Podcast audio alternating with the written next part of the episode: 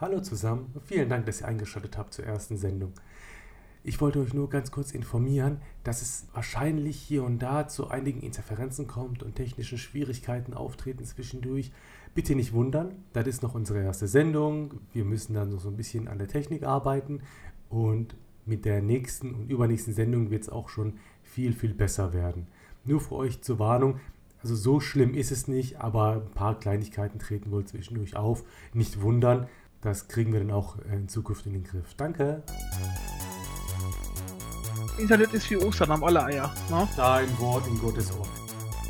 Solange du also ein mobiles Gerät nicht mit auf Toilette nehmen kannst, ist es kein gutes mobiles Gerät. Ja, Thorsten. Mensch, jetzt haben wir es doch noch irgendwie hinbekommen, ne? Uns mal hinzusetzen und mal ein bisschen über Videospiele zu sprechen.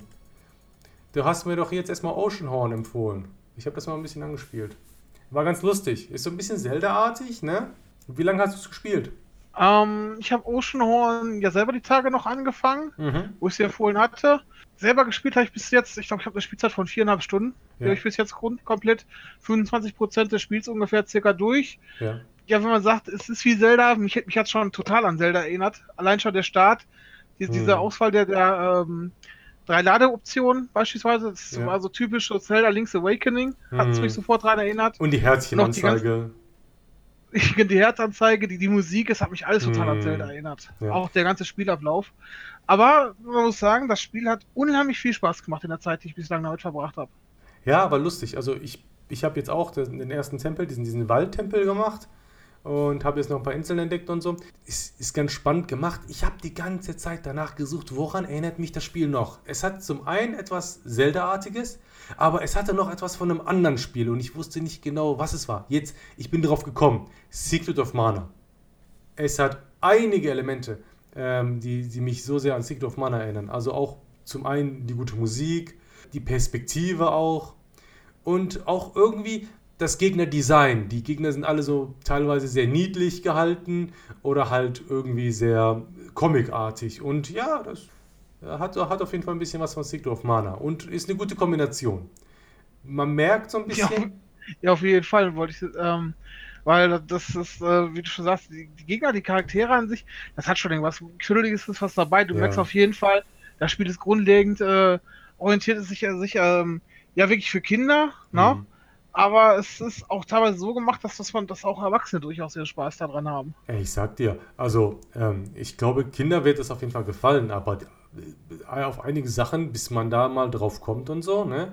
Also fand äh, einiges gar nicht so leicht. Also zum Beispiel nach dem äh, Waldtempel wusste ich jetzt gar nicht, dass ich erstmal zurück auf diese Händlerinsel muss und dann noch mit dem Mädchen sprechen muss, die mir dann Schlüssel gibt, äh, dass, dass wir dann das Feuerwerk gucken können und solche Sachen alles. Also das wurde dann gar nicht so erklärt. Das musste ich dann überall rumreisen und mir das mal anschauen oder halt, also auf jeden Fall viele Geheimnisse oder teilweise bin ich dann einfach mal in, irgendwo in ein Loch gelaufen und zack, irgendwie, oh, geheime, äh, geheime Höhle entdeckt. Also so ein paar Sachen waren schon knackig, muss ich sagen.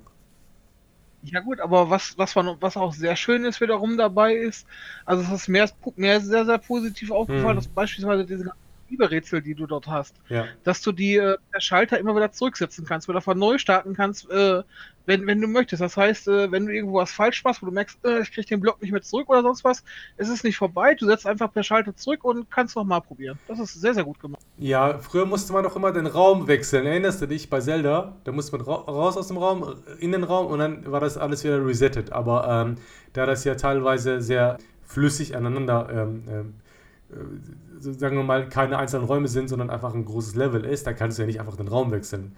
Und von daher ist das natürlich äh, schon gut gemacht. Also ich finde, da sind sehr viele Sachen gut gemacht in dem Spiel. Ist ja ein Indie-Titel.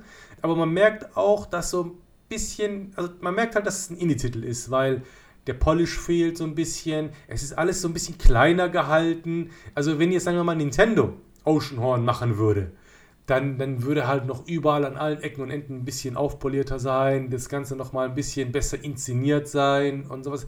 Das fehlt, so ein, so ein klitzekleines bisschen fehlt da schon. Und gerade wenn ich dann so, so Spiele wie, wie, wie Zelda, ähm, Link to the Past und so damit vergleiche, dann ähm, ist das halt schon so noch ein bisschen flach von der Inszenierung her. Aber dann gut, es ist ein Indie-Titel, da kann man jetzt auch jetzt keine äh, Wunder von erwarten. Und dafür, was es ist, ist es eigentlich ziemlich gut, muss ich sagen. Also ich war sehr positiv überrascht. Ja, ich auch. Also ich finde das Spiel, wie gesagt, super. Ja, und äh, ja, für jeden eigentlich auch nur empfehlenswert, wenn man jetzt zum Beispiel selber Zelda-Fan ist und äh, vielleicht momentan alle Zelda-Titel durch hat, was Neues spielen möchte, bis, sag ich mal, jetzt Breath of the Wild kommt oder so, hm. ähm, dann kann man auf jeden Fall diesen Titel äh, wärmstens empfehlen als Ersatz. Ja, ja, ja. Ja, ansonsten, äh, das hat es mir empfohlen, Oceanhorn. Ich hatte das halt die ganze Zeit noch so in meinem äh, Backlog, also und, und jetzt habe ich das mal ähm, rausgekramt. Ich habe es auf der Switch gespielt. Du hattest, glaube ich, auf der PS4, oder? Ich habe es auf der PS4 gespielt. Das war jetzt einfach für mich so einfach auszuwählen, weil es zurzeit mm. im PlayStation Store halt noch im Angebot ist für mm. 4,95 Euro. Und da habe ich mm. gedacht, okay, äh, warum nicht? Probier es jetzt einfach mal aus. Und ja, wie gesagt, die, also das Geld hat sich gelohnt dafür. Ja, super. Ja, ich muss auch sagen, ich habe es, glaube ich, damals auch im Angebot geholt. Ja, schon. Äh, taugt schon. Taugt schon, taugt schon.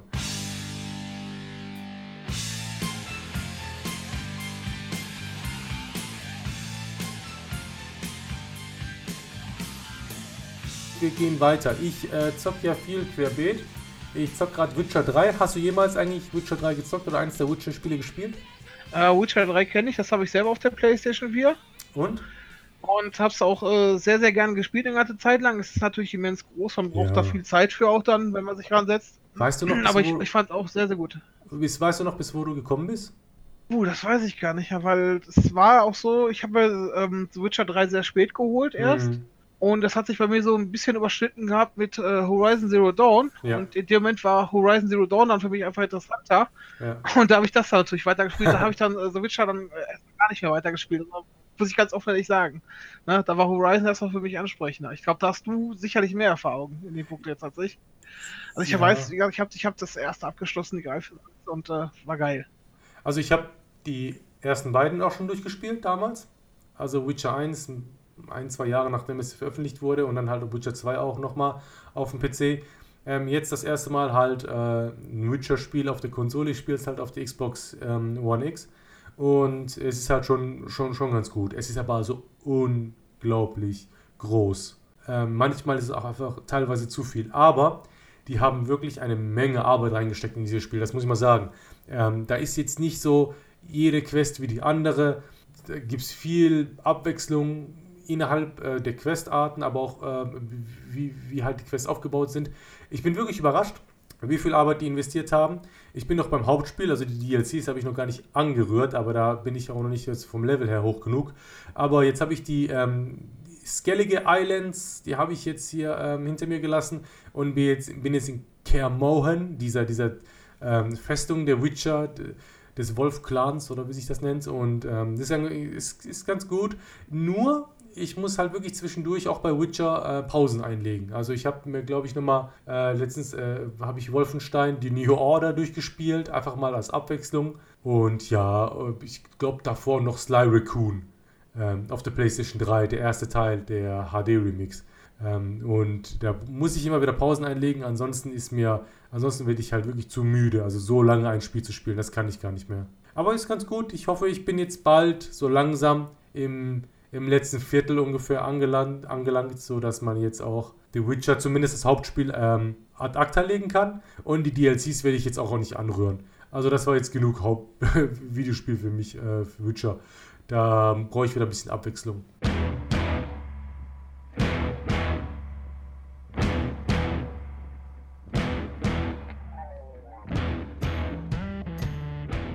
Ja, Thorsten, also, jetzt habe ich ja ein bisschen was über Witcher erzählt. Hast du noch da dem etwas hinzu, hinzuzufügen?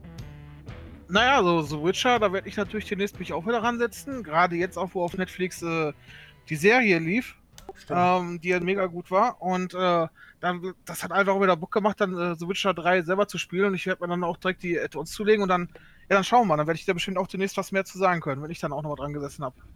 Ja, stimmt, die Serie war auch wirklich äh, gut. Ähm, mit dem Superman-Schauspieler, Henry Cavill oder wie der heißt. Und ähm, ja, war auf jeden Fall ganz okay. Ähm, hatte so einen leichten Hauch von Game of Thrones, aber zum Glück war das nicht ganz so schlimm. Und wir haben halt viele ähm, Witcher-Momente gehabt. Ähm, für meinen Geschmack hatte so ein bisschen zu wenig Monster bekämpft ähm, in der Serie, aber die, die er bekämpft hat, waren halt ziemlich cool.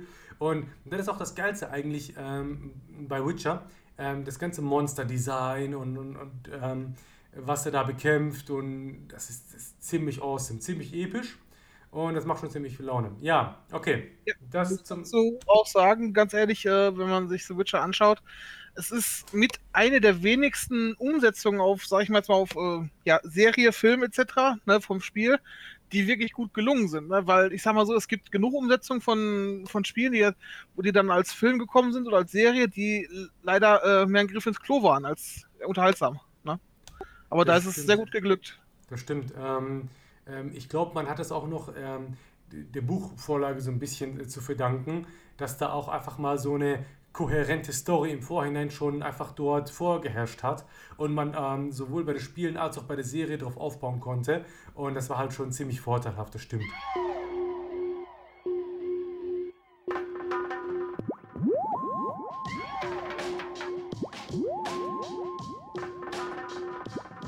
Okay, Bloomberg, das ist ja so eine amerikanische, äh, so ein amerikanischer Wirtschaftsdienst. Ähm, und die sind in der Regel gut ähm, informiert und die berufen sich auf einige vertraute Personen, deren Namen sie jetzt nicht nennen dürfen. Und von daher haben sie die PS5 Herstellungskosten in US-Dollar und die sollen bei 450 Dollar liegen pro Konsole.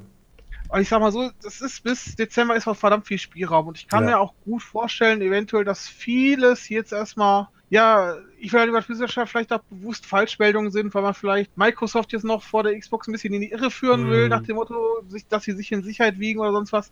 Ich denke mal, es ist spannend, es bleibt abzuwarten, was da am Ende kommen wird, ne?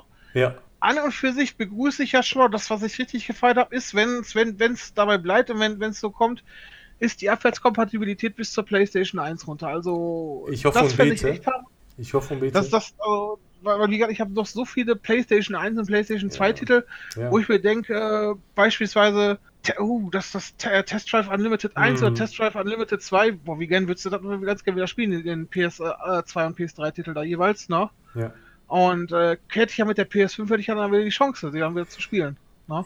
Ich hoffe. Ich meine, auf ja? PS3 geht natürlich jetzt auch, ne, kein Problem, die anzuschließen, für mich halt wieder rauszugraben. Genau. Ähm, bei der PS2 sieht es natürlich da wieder noch ein bisschen ja, komischer aus, weil, wie gesagt, alle neuen Fernseher, die haben nicht unbedingt mehr ein SCART mit dran. Und dann hat man halt die Probleme, wie bekommst du eine PS2 an neuen Fernseher? Sehr guter Übergang, Thorsten. Framemeister, sag ich nur. Ich habe mich diese Weihnachten beschenkt mit einem Framemeister. Seitdem kann ich halt meine Xbox, ah, okay. meine PS2, meine alten Konsolen, alle über den Framemeister entsprechend an meine Glotze hier äh, anschließen. Die haben ja gar keinen RGB-Eingang mehr, keinen Komponenteneingang mehr, gar nichts. Da kannst du ja nichts mehr anschließen. Und äh, der Framemeister ist natürlich fantastisch. Ist halt ein ähm, Line-Doubler, so nennt man das Teil, und ähm, der äh, verarbeitet die ganzen klassischen Signale. Die Japan der kommt direkt aus Japan. Die, die, Japaner sind so crazy, weil die das gleiche Problem hatten dort, aber halt total videospielverrückt sind, haben halt einige Ingenieure tatsächlich gerade für Videogames diesen Framemaster, dieses Gerät entwickelt, um dort äh, in der Lage zu sein, alte Konsolen nochmal äh, vernünftig anzuschließen. Ohne Lag, in, ähm, man kann skalieren, also in bester Auflösung und in entsprechenden individuellen Einstellungen. Da kann man halt Komponente, RGB, selbst Komposit kann man anschließen. Funktioniert. Wahnsinn, Wahnsinn. War die Investition auf jeden Fall wert. Über Jahre hinweg. Ey, Thorsten, ich sage dir, ich habe mich so mit dem Thema beschäftigt, aber ich wollte halt nie das Geld ausgeben für einen Framemeister und ich habe immer andere Möglichkeiten versucht, immer hier und da und bla und blub. Aber Seitdem ich den habe, sind alle Probleme Geschichte. Kann ich nur empfehlen. Okay, also das Bild bleibt, also wird es da, wird's da ruhig schön scharf oder wird es dann eher. Das ist immer so auch so ein Problem, dass ich mal sehe, ich mhm. habe viele gesehen, die es hochrechnen, aber dann wird das Bild sehr matschig. Ja, richtig. Das ist halt gut am Framemeister. Es ist ein Line-Doubler, es ist irgendwie kein Konverter oder sonst was, sondern es äh, berechnet tatsächlich das Bild, gibt es dann als auch äh, 1080p aus und es, es macht einen super Job. Und es macht halt mehrere Sachen sehr, sehr gut. Zum ersten einmal, du kannst individuell einstellen. Hast du ein 480i-Signal, ein 480p-Signal, hast du ein 240p-Signal und je nachdem kannst du da unterschiedliche Einstellungen vornehmen, die das Bild entweder knackscharf machen oder auch du kannst es weicher zeichnen, wie du auch willst. Also es gibt unterschiedliche Optionen. Ich mache das natürlich immer sehr scharf, weil ich möchte natürlich die, die Originalschärfe des Bildes erhalten. Und zum einen kannst du verschiedene Sachen anschließen, habe ich ja schon gesagt. Äh, ja, und es funktioniert. Das Beste daran ist kein Lag. Alles, was du zwischen deiner Konsole und deinem Fernseher in der Regel anschließt, produziert Lag. Das macht der Framemeister kaum. Also im Grunde kein spürbarer Lag. Und das ist fantastisch. Das habe ich extra getestet mit Mega Man X. Ich habe die Kollektion auf PS2 und die habe ich dann direkt hier am Fernseher getestet. Wahnsinn. Funktioniert einwandfrei. Okay, das klingt schon mal sehr, sehr gut. Ja, Das also klingt wirklich sehr, sehr gut. es ist halt wirklich schmerzhaft, das Geld rauszurücken. Ich, ich kann es nicht anders sagen. Aber das Problem ist, der Framemeister wird nicht mehr produziert im Internet. Kriegt man denn noch so 400, 450 Euro so? Aber da wird, gehen halt jetzt auch die Restposten weg. Und irgendwann ist er halt auch einfach nicht mehr ähm, aktuell. Es gibt Alternativen. Es gibt über OSSC, also über Amazon und so, kann man dieses Gerät bestellen. Das kostet, glaube ich, 130 Euro oder so. Auf jeden Fall eine günstigere Variante. Macht was ähnliches. Aber nichtsdestotrotz kommt halt nochmal an die Qualität eines Framemeisters nicht heran, aber kostet auch nur 130 Euro, der OSSC. Ich glaube, der heißt Open Source Scan Converter. Ist auch ein gutes Gerät. Also ist auch sehr empfehlenswert. Wer jetzt keine 450 Euro hat, der, der holt sich den. Ja, das zum Framemeister.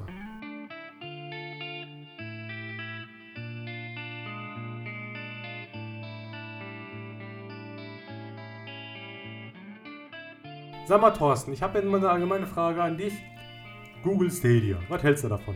Ähm, am Anfang hörte sich zwar immer alles ganz gut an, ne? Hm. Von, von natürlich, wie setze ich sowas durch, gerade beim Bereich äh, Gaming und, ähm, und Streaming? Weil ich sag mal so, es, es haben schon zig andere Leute versucht. Ich erinnere das nur mal dran an, an Steam mit ihrer Box, die sich nicht durchgesetzt hat. Oder ähm, ich sag mal so auch ähm, das Prinzip Shadow, was, wo es ja auch momentan sehr, sehr ruhig drum geworden ist Event für danach. Hm. Es ist immer so eine Frage, ob sich sowas durchsetzt oder nicht. Ich, ja, dieses, dieses ganze Stream-Gaming im Moment, also die On Komponenten. Live, on Live früher gab es ja auch. Richtig. Also ich denke mal, solche Sachen wie, wie die Download-Shops zum Spielen, das ist alles eine gute Sache, wenn ich das Spiel kaufen kann, kann es downloaden, runterladen.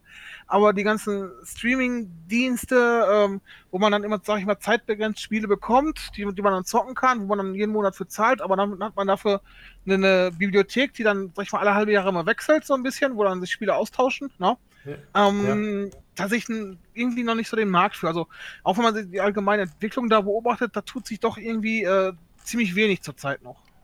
Ja, also ich sehe da halt einige Risiken drin. Also für mich ist es stört, also mein Problem ist einfach mit der ganzen Sache, dass ähm, man dort, ja, also keine Spiele physisch irgendwie im Schrank hat. Als Sammler ist es natürlich ähm, schon ein Thema für mich. Zum anderen, sobald die den Dienst abschalten, ist alles Geld, was du da ausgegeben hast, im Grunde weg, weil man da nur die Berechtigung zum Spielen kauft und nicht das Spiel selbst.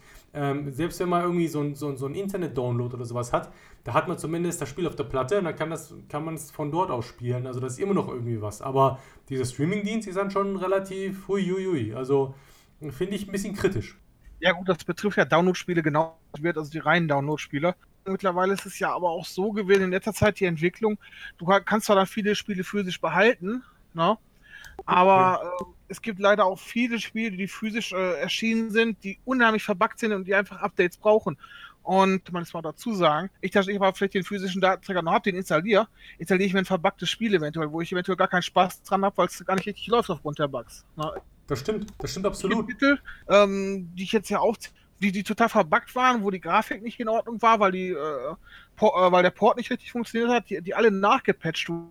Damit es funktioniert, also ich, ich gehe mal so, ähm, ein Beispiel beispielsweise Agony, was nachgepatcht wurde auf der PlayStation Mhm. 4, damit die Grafik besser wurde und sowas dann. Ne? Ja, also ich habe als Sammler gerade meine 360, PS3, Generationsspiele, auch die Wii U-Sachen, alles drum und dran. Ich habe jede Disk nochmal um in die Konsole getan, um das Spiel nochmal laufen zu lassen, damit es automatisch nochmal die ganzen Updates lädt. Für den Fall, dass ich die Updates schon mal habe, für den Fall, sollte das Spiel irgendwann mal nicht mehr online irgendwie zur Verfügung stehen oder das Update nicht mehr zur Verfügung stehen oder die, dieser Online-Dienst irgendwie dann für die Konsole beendet sein, weil die werden ja auch nicht jünger. Von daher habe ich alles schon mal äh, eine Runde geupdatet, äh, um da auf Nummer sicher zu gehen. Auf der anderen Seite, ähm, so Download-Spiele, die ich dann halt habe, zumindest, ich sag ja was, äh, äh, zumindest hat man die Download-Spiele dann immer noch auf der Platte und kann die von dort aus spielen, auch wenn es die vielleicht dann online äh, nicht mehr zu haben gibt. Aber in dem Moment, wo Stadia abschaltet, seine, seine Server, boom, dann hast du ja, kannst du auch nicht mehr auf die Spiele, für die du zum Beispiel Vollpreis bezahlt hast, 60 Euro, kannst du ja gar nicht mehr drauf zugreifen. Das ist natürlich auch beschissen. Nee, das, Ähm. das, das ist richtig, das ist natürlich nicht so toll. Ähm, wo, was du jetzt sagst, zum Beispiel die, die Spiele vorher, dir die Patches runterzuladen zum Hm. Beispiel, ne? weil du dein Speicherplatz, den du ja eigentlich hast, der ist ja irgendwo auch begrenzt. Wenn ich zum Beispiel hm. jetzt bei mir mal vergleiche von der PlayStation 4 her, ja, ich habe meinen natürlich erweitert in 2 Terabyte, so wie Sony sagt. Ganz normal, höher sollte hm. man ja nicht gehen. Ne? eine 2 Terabyte Flat äh, Festplatte dran. Ne? Ja. Und äh, ist auch komplett voll sind mit Spielen bei mir. Und das war's. Ich muss mittlerweile andauernd löschen, damit ich dann halt neue Spiele installieren kann oder wieder Spiele neu runterladen kann per Download. Ich auch. Ne? Ich auch. Das dieses, dieses, sag ich mal, dieses vorher runterladen, dieses Patchen auf Dauer, bringt auch nicht sowas. Das war dazu. Das stimmt. Also es ist, es ist, nicht, es ist nicht die beste Lösung. Äh, was soll ich das machen? Bei den alten Konsolen, PS3, Xbox 360, ich habe einen Vorteil. Ähm, da ist noch genug Platz auf der Platte. Da zum einen, zum Beispiel, ich nicht jetzt alle 360-Spiele auf der Platte haben muss, da viele auch auf der Xbox One funktionieren. Ähm, oder da ich jetzt zum Beispiel bei einigen Spielen auf der PS3 irgendwie schon die, die Remaster auf der äh, PS4 habe oder so, das geht dann noch, also bei den Konsolen. Aber bei den jetzigen, absolut, das wird schwierig. Da, da sagst du was. Nee, es war auch noch ein ziemlicher Vorteil, weil ich sag mal so, die ähm, ganz, ganz alten Konsolen, so wie das NES, Super Nintendo und so, kannst du ja Spiele holen, weil die sind ja teilweise alle nicht so, nicht so verbuggt oder so fehlerhaft, wie teilweise die Spiele heute teilweise, weil, weil sie halt schnell produziert werden, ne? Leider, muss man dazu auch sagen. Ja, früher hat man tatsächlich mal ein Spiel fertiggestellt, beziehungsweise spielbar rausgebracht. Man konnte sich das auch gar nicht leisten ähm, das so verbuggt dann ähm, rauszuhauen, also wie heute. Ähm, Day One Pads ist ja, ist ja mittlerweile schon fast Standard bei, bei, bei einigen ähm, Herstellern. Also da machst du das Spiel erstmal rein, da will erstmal das Spiel erstmal von dir, dass du es installierst. 50 Minuten später kommst du zurück, denkst du, jetzt kann ich socken. Und dann kommt nochmal ah, da, da, da, Patch. Und dann nochmal 30 Minuten Patch downloaden. Alter Faller. Ja, ist richtig. Nicht umsonst haben einige, ich, ich möchte jetzt nichts großartig sagen, aber nicht, äh, einige Hersteller sich dann ist da, äh, einen Spitznamen draus gemacht, ne? Also ich meine, du wirst die Spitznamen teilweise vielleicht selber kennen, so Bugtester und sowas, wie man ja so schön sagt. Nichts gegen Bethesda jetzt selber, ne? Aber man kennt halt ja dann, wie die Community darauf reagiert dann mit solchen Namen, sowas kann raushauen, ne? Ja, ja, ist selber schuld. Also wenn man da halt unbedingt das Spiel so schnell raushauen muss, dann, dann passiert das schon mal, dass sie halt immer noch verbuggt sind, dass man da immer noch nachpatchen äh, muss.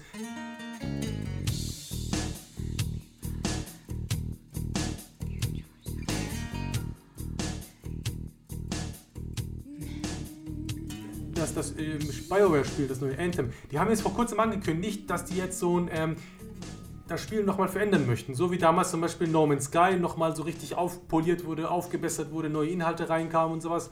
Das gleiche will man jetzt mit Anthem machen, ähm, wo, weil man einfach überhaupt keine Inhalte Zeit hatte, Inhalte da reinzubringen. Anthem war so geil. Die haben eine ganze Roadmap, wie ich diesen Begriff auch hasse. Eine ganze Roadmap haben die dort ähm, bereitgestellt, damit, äh, um zu zeigen, guck mal, das kommt dann so bald als Inhalte. Das Spiel war so verbuggt, dass die diese gesamte Roadmap in, Roadmap in den Mülleimer schmeißen mussten und sich die ganze Zeit nur um Bugfixes kümmern mussten. Das ist der Wahnsinn.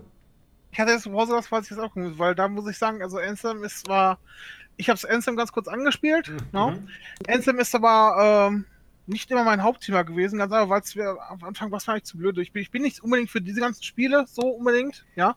Mhm. Und äh, deswegen war Ansem, äh, stand es jetzt nicht immer ganz oben bei mir auf der Liste. Ich sag mal so, das, das, das eigentliche Spiel, diese, diese Live-Services, ähm, die finde ich jetzt auch nicht besonders prickelnd, wenn ich ganz ehrlich bin. Also dieses die ganze Zeit im Online sein und dann das Spiel spielen äh, und dann irgendwie keine Ahnung, immer da irgendwie unterwegs, ist immer das Gleiche, ist mir ein bisschen zu repetitiv, ähm, ist ein bisschen, frisst zu viel Zeit. Es gibt auch genug andere gute Spiele. Ich mag gute Singleplayer-Spiele mit einer guten, äh, stringenten Story. Von daher auch nicht unbedingt mein Spiel, aber ich finde halt schon interessant, dass zum Beispiel jetzt BioWare versucht, sein, natürlich seinen ähm, Ruf zu retten, indem es jetzt nochmal Anthem versucht zu patchen und alles.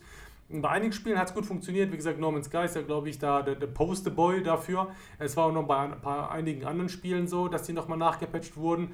Und ja, müssen wir mal schauen, wie, wie das Spiel dann am Ende dann sich auswirkt. Ich ja. mal so, die aktuelle Entwicklung, sag ich mal, No Man's Sky, dem Spiel hat es ja richtig gut getan, das Nachpatchen, was sie gemacht mhm. haben, weil ich sag mal so, jetzt macht das Spiel erst, erst richtig Spaß. Jetzt, jetzt lohnt es sich auch wirklich jetzt einzusteigen in das Spiel. Ja, ja und die hatten einen Vorteil. Am Anfang war es nämlich PS4 exklusiv und man hat ja im Grunde nur eine Veröffentlichung und die ist ja so ein bisschen in die Hose gegangen auf der PlayStation. Das Geile war, als dann ähm, das große, der große Patch rauskam, äh, hatten die dann gleichzeitig auch noch die Veröffentlichung auf der Xbox One, weswegen man da halt nochmal sozusagen ähm, eine Duftmarke setzen konnte. Und das war schon für das Studium eigentlich, äh, Studio ganz gut. Anthem in dem anderen Fall ist schon äh, veröffentlicht worden, hat auch keinen großen Wert auf dem äh, Gebraucht-Videospielmarkt. Also auf Ebay kriegt man es für 8, 9 Euro. Und von daher ähm, haben die meisten Leute das. Und ich glaube, Electronic Arts baut auch darauf und BioWare baut auch darauf. Ich glaube, am Anfang hat sich ein paar Millionen Mal verkauft, also hat sich gar nicht mal so schlecht verkauft, aber dann ist, sind die ähm, Verkäufe relativ schnell eingebrochen. Aber dadurch, dass es halt auf dem Gebrauchtmarkt nichts wert ist, behalten die meisten Leute das Spiel. Bei denen steht es halt noch im Schrank. Und vielleicht äh, will so EA dann nochmal gucken, äh, irgendwelche Spiele dann nochmal zurückzuholen. Na, schauen wir mal, schauen wir mal.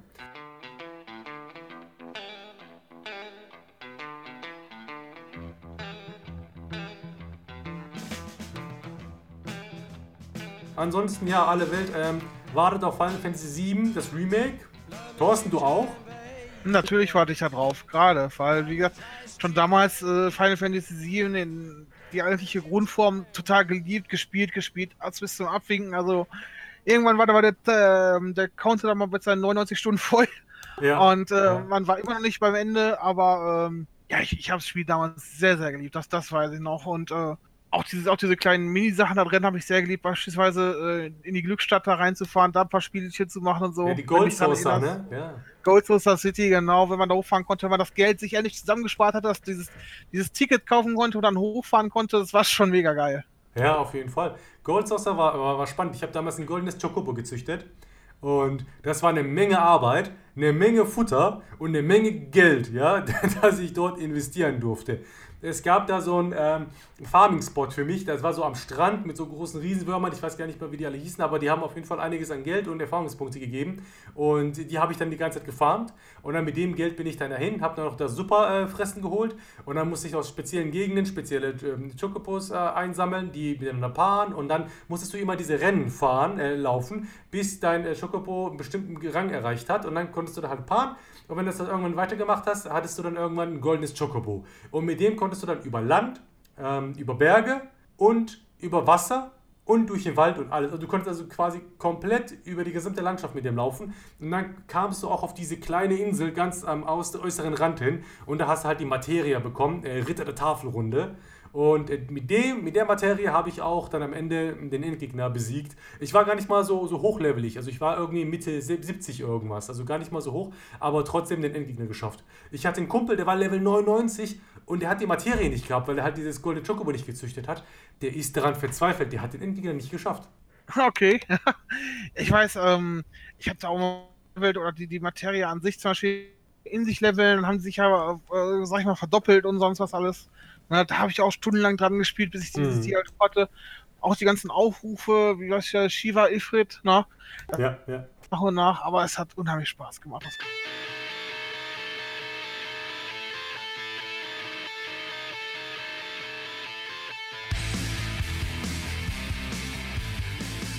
Ja, ich habe eine bewegte Vergangenheit mit Final Fantasy ähm, äh, Spielen. Teil 1 habe ich durchgespielt, Teil 4 habe ich durchgespielt, Teil 7 habe ich durchgespielt und Teil 9 habe ich durchgespielt.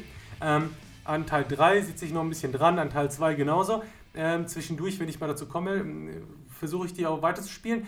Teil 8 ist mein Nemesis. Also Teil 10 fand ich schon nicht besonders jetzt prickelnd, nicht persönlich. Also ich weiß, es gibt viele Fans von Final Fantasy 10, aber Teil 8, da habe ich ein großes Problem mit. Ich finde Teil 8 eigentlich super. Ich sage mal so, ich habe damals den ich gespielt hatte von den Final Fantasies überhaupt noch, der, der hieß hier gar nicht Final Fantasy, das war ja noch halt noch das, das Mystic Quest. Mhm. Ja, dann Einstieg in die Welt von Final Fantasy. Das war auch das allererste Spiel, was ich wirklich komplett durchgezockt habe, was ich, was ich auch geliebt habe. Ja, und später ging es dann halt dann auch weiter. Die anderen habe ich gar nicht mehr so gespielt. Ich weiß, ich, äh, als es auf der Playstation nochmal aufgesetzt wurde. Genau. Habe ich es nochmal gespielt. Aber ansonsten waren so meine Teile 7, 8 und 9 was ich gemacht habe, ist, ähm, ich fand Final Fantasy Tactics damals total super. Da bin ich extra nur wegen dem Spiel in Amerika bestellt hm. und äh, habe dann dafür auch extra meine Playstation umbauen lassen. Ich war vorher sonst nie für irgendwelche äh, für irgendwelches Modden umbauen oder sonst was. Aber da habe ich dann eine Ausnahme gemacht. Da habe ich dann gedacht, das Spiel ist so super. Äh, egal, ich glaube, ich habe damals, ich weiß ja gar nicht, ich glaube, damals 100, 100 Konsole umbauen zu lassen. Ne? Hm. Trotzdem habe ich das Taschengeld zusammengespart und habe dann die Konsole halt umbauen lassen. Ja, ich kann mich gut daran erinnern. Ich habe damals meine auch umbauen lassen. Ähm, bei Fancom, übrigens bei uns in Oberhausen, bei Fancom oben auf der oberen Marktstraße. Äh, wem das jetzt was sagt, damals, äh, da, ich glaube, weiß ich nicht mehr. Boah, ich weiß gar nicht, gibt es den Laden noch? Ich, ich war schon Ewigkeit ja. nicht mehr. Ja, gibt es den noch? Ich glaube, den gibt es noch, aber die verkaufen dann hauptsächlich so ähm, Fanprodukte wie, wie Schwerter und, und Totenschädel und Rollenspiele und Rollenspielprodukte und sowas, ja. Ah, okay. Ja. Äh, äh, erinnern lassen, also ich habe meine Konsole damals umbauen lassen, weiß ich noch, bei Medion. Das, das hört sich jetzt für viele doof an, ne? Mhm. aber Medion war ja, war ja nicht immer äh, Elektronik, sondern ich weiß, Medion hat damals bei uns angefangen, im Mühlheim, richtig als, als äh, Videothek haben die damals angefangen. Dann kam Konsolenumbau dazu und erst später, im späteren Verlauf, äh, hatte diese Medion-Videothek standen auf einmal, da, da fing das so ganz langsam an, noch diese äh, Röhrenfernseher ähm, und, und äh, Videorekorder. Und damit, da kenne ich eigentlich so ziemlich die Anfänge der Firma Medion her. Das war clever, weil das Videokassettengeschäft äh, ist ja dann auch irgendwann, das DVD-Geschäft ist ja dann auch irgendwann, also das Videothekengeschäft ist ja irgendwann irgendwann so bye-bye gegangen. Und das war sehr zukunftsvorausschauend, äh, sag ich mal. Ja, und wie gesagt, da habe ich halt, wie gesagt, meine Konsole umbauen lassen damals in dieser Videothek und ja, das war so richtig gut. Final Fantasy Tactics dann und Klingt Genial. fantastisch. Klingt fantastisch. Das ist eine gute Kombo. Ähm, ich bestelle mir heute auch noch, ähm, die Pace One ist so eine ganz spezielle Ära noch, wo halt noch viele 50 Hertz Sachen bei uns in Europa waren. Weswegen ich mir halt die ganze Zeit, wenn ich mir Spiele für die Konsole hole, nur noch amerikanische Versionen organisiere. Ja, ich hoffe ja, ähm, ich sag mal, wo ich drauf hoffe, ist, wenn die PlayStation 5 kommt, da jetzt gesagt wurde, wie gesagt, sie soll ja komplett abwärtskompatibel mhm. sein zu allen anderen Konsolen, wenn das also stimmt. Ähm, bin ich echt gespannt darauf, ob da noch wirklich die ganzen US- und Japan-Versionen alle laufen werden, weil dann habe ich hier eine ganze Reihe an Spielen stehen, wo ich mich mega drauf freue, sie wieder spielen zu können. Dein Wort in Gottes Ohr, das habe ich auch gedacht. Dein Wort in Gottes Ohr. Ich sag dir auch ganz genau, Thorsten, habe mir das heute auch nochmal überlegt gehabt, wie, wie, wie schaut es aus, äh, welche Konsolen holt man sich dann, wenn die Ende des Jahres erscheinen. Ich mache das ganz klar davon ab, wie abwärtskompatibel die sind. Also ob, ob ich mir was sofort hole oder nicht. Ganz klar, also die Konsole, die abwärtskompatibel ist, die kommt mir ins Haus. Also wenn jetzt die PlayStation 5, sagen wir mal, trotz aller Gerüchte auch nur wieder nur PlayStation 5 Spiele abspielt oder meinetwegen auch noch ein paar PlayStation 4 Spiele, dann muss ich mir das wirklich überlegen, ob ich da jetzt direkt mal 500 Euro rauszücke, wenn dann zum Beispiel die Xbox Series X, also die, die Xbox-Konsole, dann plötzlich dann viel mehr Spiele von früher noch äh, abspielt. Also müssen wir mal schauen. Also ich mache es wirklich davon abhängig. Für mich ist das ein großer Punkt. Ähm, ja, auf, auf der anderen Seite, ja, ich habe natürlich auch noch die Originalkonsolen hier, den Framemeister hier. Das heißt, ich kann auch noch die Sachen darüber laufen lassen. Wäre jetzt auch nicht so ein Drama. Trotzdem fände ich das schon mal ganz, ganz schön eigentlich, wenn das mal alles so in einer Box wäre. Ich bin davon auch überzeugt, dass bestimmt äh, allein im, Retro-Spielmarkt äh, erstmal die Preise anfänglich bestimmt auch erstmal hochschießen werden für einige Spiele, weil ich kann mir vorstellen, wenn viele mitkriegen, boah, mit einer PlayStation 5 kann ich wieder Suikoden 1, Suikoden 2 spielen. Äh, Wendell Hart zum Beispiel, die großen Titel von damals, ne? mhm. ne? da, oder hier, äh, Breath, was war das? Breath of Fire 3 und so. Breath sowas, of Fire ne? 3, genau. Da werden auf Ebay die Preise erstmal wieder explodieren, weil dann will jeder Breath of Fire haben, dann will jeder erstmal äh, wieder so Ikonen haben und sowas und dann wird es erstmal abgehen. Zum Glück, also ich muss sagen, ich habe es in meiner Sammlung auch in, im Schrank stehen. Ne? Ich werde das Problem ja. nicht haben. Ich werde einfach, ich, ich nehme es aus dem Schrank raus, ich werde es in eine Konsole reintun, wenn es läuft, also wenn es funktionieren sollte. Ne? Und ja. werde mich darüber freuen und werde es zocken. Ich sag dir, ähm, ich habe es einfach so geregelt. Ich habe mir auf der PS3 die US-Version einfach ähm, vom US-Store, die digitalen Versionen geholt von all den Spielen. All die Resident Evils, die Suicodens, Breath of Fires, ähm, all die ähm, äh, Klassiker von damals, Breath of Fire 4 auch, äh, habe ich jetzt alle digital. Ich, hab, ich kann die auf der Vita spielen, das ist ziemlich geil. Ich habe ich hab eine zweite Vita mit einem US-Account und sowas, da habe ich die alle drauf ähm, für unterwegs oder halt auf der PS3 an sich. Also das ist auch ganz gut, wenn man die halt direkt äh, mit einem US-Account auf der PlayStation spielen könnte, wäre es fantastisch. Ich hoffe halt nur, dass, dass der, ähm, das ist halt auf der PS3 ist es so, dass es halt ein bisschen verwaschen aussieht. Ähm, alles ein bisschen weicher gezeichnet, wenn man es nett ausdrücken möchte. Ich hoffe, dass es halt schon ein bisschen schärfer dann ähm, dort äh, auf der PS5 aussieht. Sollte, die, in, in, sollte man da in der Lage sein, die Klassiker zu spielen oder auch die digitalen Versionen dort nochmal äh, äh, downloaden zu können. Das wäre geil. DJ.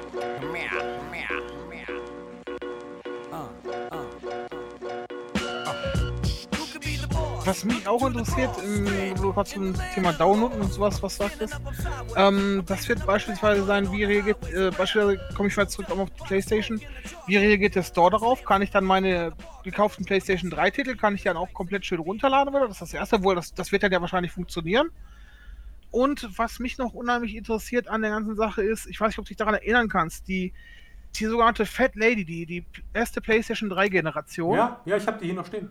Ja, die, ähm, die war ja auch teilweise abwärtskompatibel zu 1 und zu 2. Ne? Genau. Und da war so meine erste Überlegung, äh, wie sieht das aus mit den alten Memory Cards?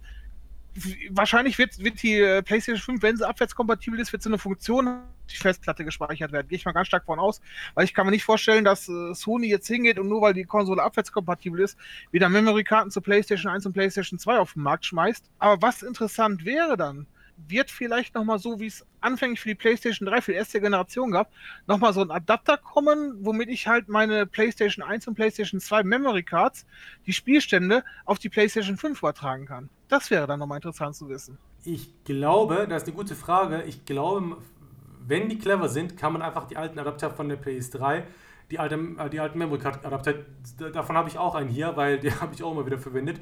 Die kann man dann garantiert verwenden. Ähm, zum Beispiel bei mir war das aber so, die Memory Card Adapter waren total tricky. Also man konnte halt nur irgendwie PlayStation 2 Memory Cards da dran machen, weswegen ich dann hingehen musste und da irgendwie äh, teilweise, ich weiß gar nicht mehr, wie das war, ähm, bisschen tricksen musste, um da auch PlayStation 1 äh, Speicherdaten nochmal auf die, auf die PS3 zu bekommen. Irgendwie so war das. Also das war nicht ganz so easy, aber das hat am Ende auch nochmal funktioniert. Ähm, ansonsten ja, ich denke mal, das wird halt wie bei der PS3 laufen, dass sie halt, dass die Sachen digital irgendwie erstellt werden. Ähm, aber damals habe ich auch schon hier und da immer wieder ähm, Daten mit Memory Cards hin und her ähm, geschoben, aber ich weiß auch gar nicht mehr, wie das alles da funktioniert, ist das schon ein bisschen länger her.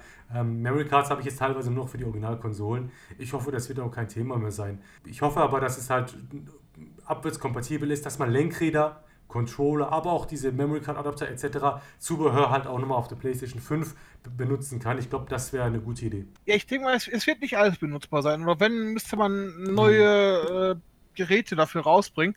Weil ähm, bekannt ist ja beispielsweise, dass die ganzen Lightgun-Sachen, sowas wie gesagt noch von der PlayStation 1, Point Blank, Gunfighter, Time Crisis, die nicht initiierten Teile, ne? Dass, dass es da zum Beispiel, man weiß ja, das funktioniert ja teilweise auf den aktuellen TV-Geräten nicht mehr, weil Ah, oh, da war ja was, diese, diese Fotolinsen, denen das ja gar nicht mehr so war, die in den Lightguns genau, drin sind. Genau, genau, genau. Auch, auch schon damals bei den Röhrenfernseher. Hattest du einen 100-Hertz-Fernseher, konntest du das vergessen. Ja, und äh, deswegen, also da kann ich mir vorstellen, dass vielleicht gerade diese Titel, so wie Point Blank, so wie ich sie genannt habe, dass die wahrscheinlich rausfallen werden, dass die gar nicht mehr spielbar sein werden.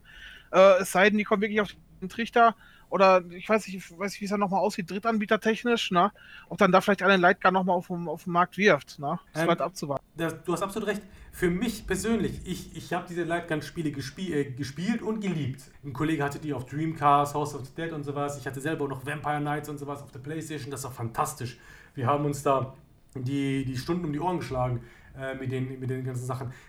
Die Hard, oh mein Gott, Die Hard Trilogie, ne? Mit der Lightgun, das, der am Flughafen ist und sowas. Fantastisch. Für mich persönlich ist aber mittlerweile die Wii und die PlayStation ähm, 3 mit dem Move-Controller. Ich habe da halt so einen äh, Pistolenaufsatz, genau für die Wii, den Zapper habe ich da. Das sind mittlerweile meine Lightgun-Konsolen, weil ähm, die funktionieren, auch mit modernen Fernsehern. Und von daher habe ich mir dafür die Lightguns und dann äh, Spiele dafür geholt. Ich muss jetzt sagen, ich mich ansetzen sollte, weil die äh, Wii ähm, habe ich jetzt gar nicht so oft gespielt was ich jetzt gar nicht, ähm, muss ich jetzt sagen, ich, ich kenne zwar jede Menge Titel drauf, ich habe da auch so ein mhm. bisschen gespielt. Persönlich Favoriten, ja, gut, links Crossbow Training mit dem Zappa, auf jeden Fall, war es gut. Mhm. Äh, mein persönlicher Favorit war aber, oh, ich komme, spreche den Namen jetzt wahrscheinlich wieder aus. Vielleicht kannst du mir helfen, wie hieß es noch? Ähm, Steelblade? Ah, Red Steel. Red, Red Steel, genau, Red Steel war es. Also das war natürlich super mit, mit dem Wii-Controller. Das war super. Ja, besonders der zweite, der, der äh, kam ja auch gebundelt mit diesem Zusatz für den Wii-Controller, der ja die Steuerung noch feiner gemacht hat. Wii Motion Plus hieß das damals. Und äh, Red Steel 2 habe ich damals durchgespielt. Das war fantastisch. Aber wie gesagt, ja. heutzutage die Wii abs absolut empfehlenswert als äh, Lightgun-Konsole.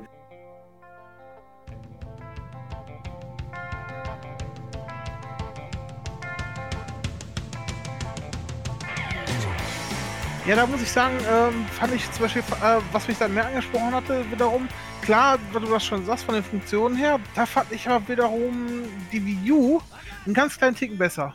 Mit dem Controller. Beispielsweise, gut, das hat zwar jetzt nichts mit dem Lightgun-Bereich an und für sich Mhm. zu tun, gehe ich schon ein Stückchen weiter. Aber beispielsweise äh, Zombie U, Ja, ich erinnere mit mich. dem, äh, mit dem Wii U-Controller zu spielen, wenn du da so rumfährst und so, war mega gut. Aber auch viele kleine Funktionen, die genutzt wurden an dem äh, Wii U-Pad, wie beispielsweise für Zelda Breath of the Wild, wo du da damit das, das bisschen hin und her schwenken musst. Oder, ähm, wie heißt das, äh, Captain Toad hat das ja auch sehr gut ausgenutzt. So dieses ganze Drehen und, und gegens Pad pusten und sowas alles. Captain Toad war Das fantastisch. Habe ich durchgespielt damals Ja. auf der Wii U. Das, das hat mich da auch sehr, sehr fasziniert dann schon an dem Wii U-Pad. Das Wii U-Pad war eine gu äh, gute Idee, leider die Umsetzung war halt blöd. Ich sag mal ganz klar, ähm, oder, oder ganz platt, solange du also ein mobiles Gerät nicht mit auf Toilette nehmen kannst, ist es kein gutes mobiles Gerät. Das war das Problem am Wii U-Pad. Die Reichweite zu der Konsole war einfach sehr beschränkt. Und deswegen gab, war es halt problematisch. Äh, Die Idee, ähm, die Konsole irgendwie das Spiel auf dem Bildschirm weiter zu spielen, ist fantastisch. Aber dann hättest du das Pad nehmen können oder nehmen müssen und dann aufs Zimmer gehen können, auf Toilette gehen können oder sonst wohin. Dann hätte es funktioniert, zumindest in einem vertretbaren Radius. Aber wenn du dich, keine Ahnung, ein paar Meter nur entfernt hast, gab es direkt schon ähm, äh, Verbindungsstörungen und das war halt das Problem. Viele gute Ideen waren dabei und äh, viele äh, innovative Sachen, die man hätte damit auch machen können noch. Ich finde, äh, die ist gar nicht so voll ausgereizt worden. Leider, leider ist halt einfach so technisch das noch limit zu limitiert gewesen. Die Switch ist die absolut logische äh, Weiterentwicklung. Ja, aber gut, das war auch teilweise Nin- Nintendo. Nintendo ist ja nicht nur ein Unternehmen, was äh, für, für großen Spielspaß steht, ja, sondern Nintendo war auch teilweise äh, schon in seiner ganzen Vergangenheit immer irgendwo ein bisschen experimentell mit ihren Konsolen gewesen. Ne? Das, Ja. haben, das, haben, das haben auch teilweise viele übersetzt. Erinnert mich zum Beispiel in den Anfängen zurück an die Sega Dreamcast, ne, Segas letzte Konsole. Die war teilweise auch sehr experimentell, ja, auch mit ihren, teilweise experimentell in, in ihren Spielen gewesen, aber auch dann auch in den äh, Peripheriegeräten, die es dafür gab. Ne? Und wir gucken, Ja. Nintendo ab der, ähm, ja, ganz gut lässt sich das verfolgen, eigentlich ab der, ab dem Nintendo 64, beispielsweise durch äh, die, die Erweiterung, die es hinterher gab, den, den, den Slot zum Beispiel, ja, den, die Grafikerweiterung. Oder äh, auch später mit dem Gamecube und sowas. Das war alles sehr, sehr experimentell und das hat Nintendo über die Jahre hinweg gemacht. Ich meine, Nintendo war ja auch Anstoß für, für viele, viele äh, Entwicklungen, die wir heute alltäglich nutzen. Ne? Beispielsweise der, der 3DS, dass der 3DS eigentlich diese, diese Touchpads und, und so wie wir es an unseren Handys eigentlich kennen, eigentlich erst so, so richtig mit ans Laufen gebracht hat. Ja, ich erinnere mich. Nintendogs, ich sag nur Nintendogs, das war ja ein Riesenerfolg damals. Und damals haben wir auch, erinnerst du dich, als der Nintendo DS mal rausgekommen ist? Damals haben doch alle den DS belächelt und oh, zwei Bildschirme und die PSP, was für ein Gerät, das wird der Wahnsinn. Die PSP wird den DS einstampfen. Äh, ist anders gekommen. Ja, die Entwicklung war anders, wie wir heute wissen, ne? Muss man so sehen. Ja, absolut, absolut. Ja, aber das war auf jeden Fall äh, so ein bisschen ein kleiner Exkurs, äh, was die Wii betrifft, U und alles.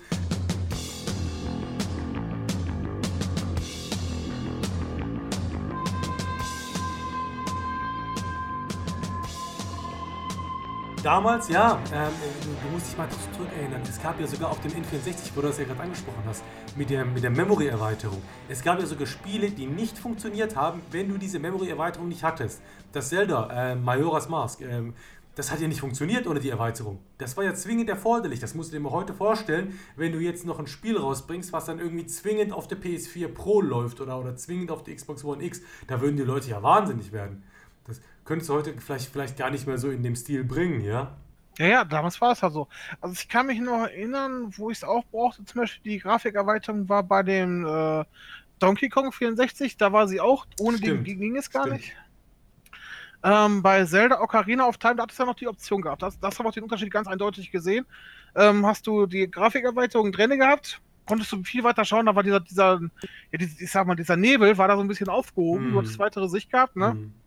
Und wenn du halt die Originalgrafik, äh, ja, dieses, dieses Grafikpack noch drin hattest, damit hattest du halt, halt die, die schlechtere Grafik und äh, du konntest halt nicht so weit sehen, ne? weil du halt das den Nebeleffekt hattest. Ne? Genau. Ich- Ich, ich glaube, wer das, wer das auch noch hatte, diese Entscheidung meine ich, also ähm, soweit ich mich erinnern kann, war, war doch Turok 2. Da hattest du doch auch die Entscheidung, mit Pack oder ohne Pack.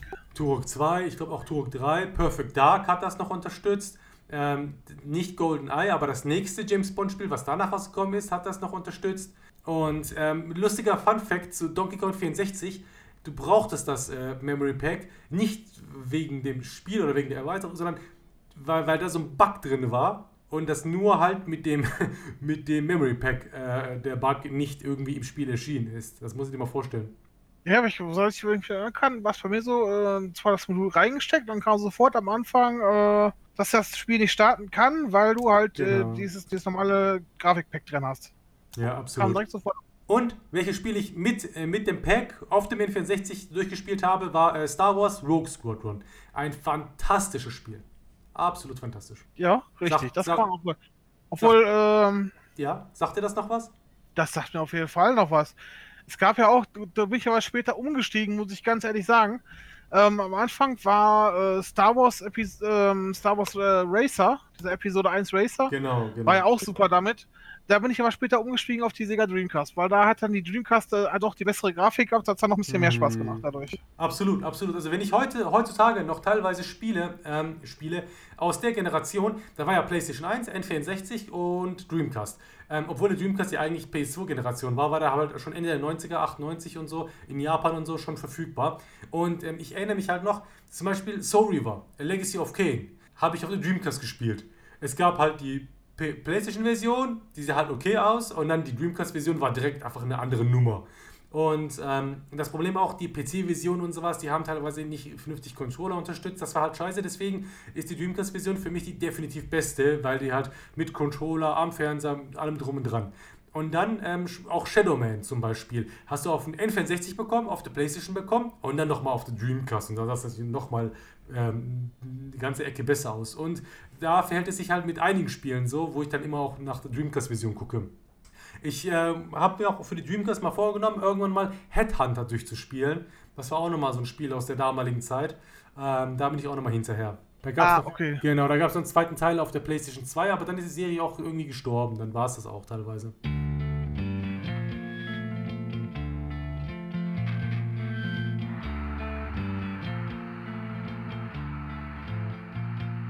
Aber, weißt du, wie wir jetzt auf die ganzen Themen gekommen sind? Weil ich vorhin gesagt habe, Final Fantasy VIII, ich habe da ein Riesenproblem mit. Weißt du, welches Problem ich damit habe? Nein, erzähl's mir. Gut, dass du fragst.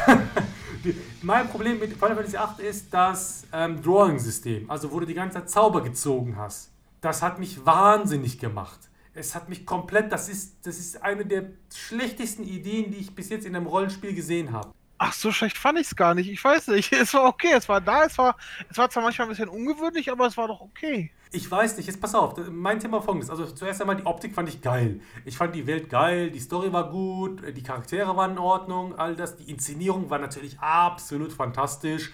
Und es war natürlich äh, absolut ähm, herrlich, das Spiel zu spielen. Grundsätzlich mal. Aber dieses Storing-System hat mich fix und alle gemacht.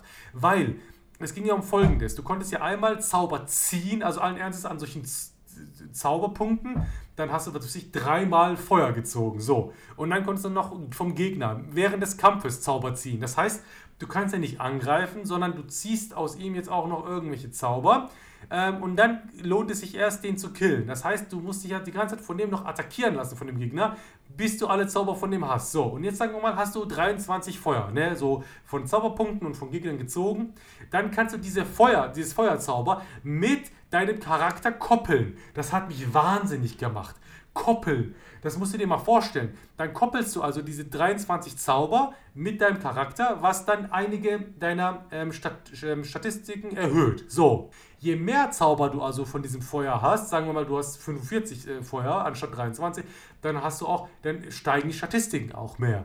Oder wenn du halt 99 Feuer hast, hast du natürlich dann äh, den maximalen Bonus. Und jetzt kommt das ganze Problem. Jetzt setz mal den Zauber im Kampf ein.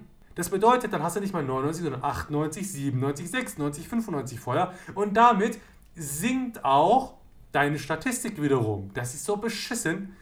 Ah, ich hasse es. Ich hasse es. Weil das, das, für mich ist das Problem, zuerst einmal die Zauber zu organisieren, dann zu koppeln ist jetzt nicht das Thema, aber dann wiederum aufzupassen, die Zauber im Grunde nicht mehr einzusetzen, Im Grunde kannst du überhaupt keine Zauber mehr einsetzen, sondern nur die Beschwörungen und die normalen Attacken, weil du dann, natürlich fürchten musst, dass dann deine Statistiken dementsprechend sinken. Und das ist ja auch nicht Sinn der Sache. So, oh, ich sag dir. Ja, ja, aber trotzdem, ich weiß, vielen Leuten hat es auch so gefallen und ich gehöre mit dazu. Es war okay, es war was, das war was Neues, was anderes. Ich sag mal auch, man kann auch schon eher sagen, was Experimentelles, ne? Aber ja. es war cool. Es war, es war, nicht, also ich kann es nicht sagen, dass es, es, dass es mich jetzt gekillt hätte oder so, ne? äh, nee. Ja, also ich war, für mich war es halt schon, schon, schon ein großes Thema damals. Und deswegen ist es auch leider, leider, leider ähm, eines der äh, Final Fantasies, modernen Final Fantasies, ähm, die ich halt noch nicht durchgespielt habe. Aber ich habe mir jetzt die Kombi geholt. Und zwar Final Fantasy VII, das Original, und Final Fantasy VIII als physische Version auf der Switch. Ist jetzt nochmal erschienen und ähm, als Remaster so ein bisschen. Nicht als Remix, sondern als Remaster. Und ähm, wenn ich es nochmal durchspiele, dann ist es, glaube ich, die beste Gelegenheit, da nochmal mich daran zu setzen. Ich habe das damals, glaube ich, nicht durchgespielt. Ich kam da an so einem Cerberus, an so einem mehr, mehrköpfigen Hund einfach nicht vorbei damals. Ich erinnere mich dran. Und leider war es das dann auch äh, dort an der Stelle für mich. Ich muss mal gucken, ob ich es diesmal dann irgendwie auf die Kette bekomme. Aber ich muss mal schauen. Also Final Fantasy 8 will ich mir auf jeden Fall nochmal vornehmen, auch wenn es halt meine, nach meiner Meinung nach nicht ganz perfekt ist. Also bei Final Fantasy 7 bin ich echt mal gespannt, was du dann sagst, wenn du es dann äh, spielst auf der Switch, wie es da läuft, würde mich schon interessieren. Also ähm, das Original, ne? Ja, ja. Aber mich würde dann halt interessieren, wie es da halt läuft, wie es funktioniert. Weil ich sag mal so, ich ja. habe leider die Erfahrung machen müssen, ähm, die, die äh, PlayStation-Umsetzungen von den ganzen, die nochmal rausgekommen sind, egal ob es die PlayStation Mini war, ja. aber wie auch die Download-Version aus dem PlayStation Store, weil die habe ich zum Beispiel auch auf meiner PlayStation 4 drauf, die ruckeln unheimlich teilweise. Die, die laufen nicht flüssig ab und das sorgt zu, für ziemliche mm. Probleme im Spiel. Beispielsweise, also bestes Beispiel, was ich hier geben kann, du kommst ja später, wenn du äh, so weit bist, dass du, dass du, ich weiß gar nicht, welches Level das war, was die Level 20 herum oder so, oder, oder schon vorher äh, wenn du, wenn du in das Shinra-Gebäude reinkommst. Ja, ja. Und dann musst du dich ja oben an den Soldaten vorbeischleichen und dieses Ruckeln ja. zwischendurch, dass die Konsole zwischendurch immer wieder freest, ja, das führt zu richtig Problemen, weil ich weiß, ich musste andauernd neu ansetzen, äh, mhm. weil, weil die mich ewig entdeckt haben, weil ich in einer Tour gefreezed bin. Und das, das war unheimlich nervig. Ich kann, ich kann dich beruhigen, Thorsten. Die beiden Versionen, die ich habe von playasia.com, ähm, die beiden Versionen basieren auf der PC-Version. Ah, okay.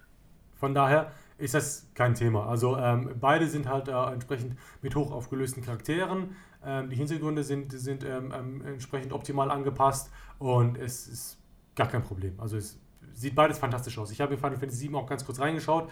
Das Intro und so ist natürlich fantastisch und die ersten Sekunden dort in dem äh, Reaktor und alles. Und ja, also es, es spielt sich absolut smooth. Das klingt doch schon mal sehr, sehr gut.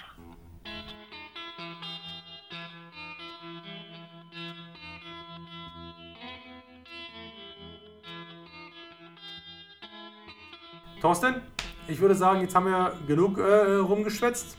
Das war ja schon einiges für heute, für die erste Sendung. Ist, glaube ich, viel länger, als wir eigentlich da geplant hatten, aber macht nichts.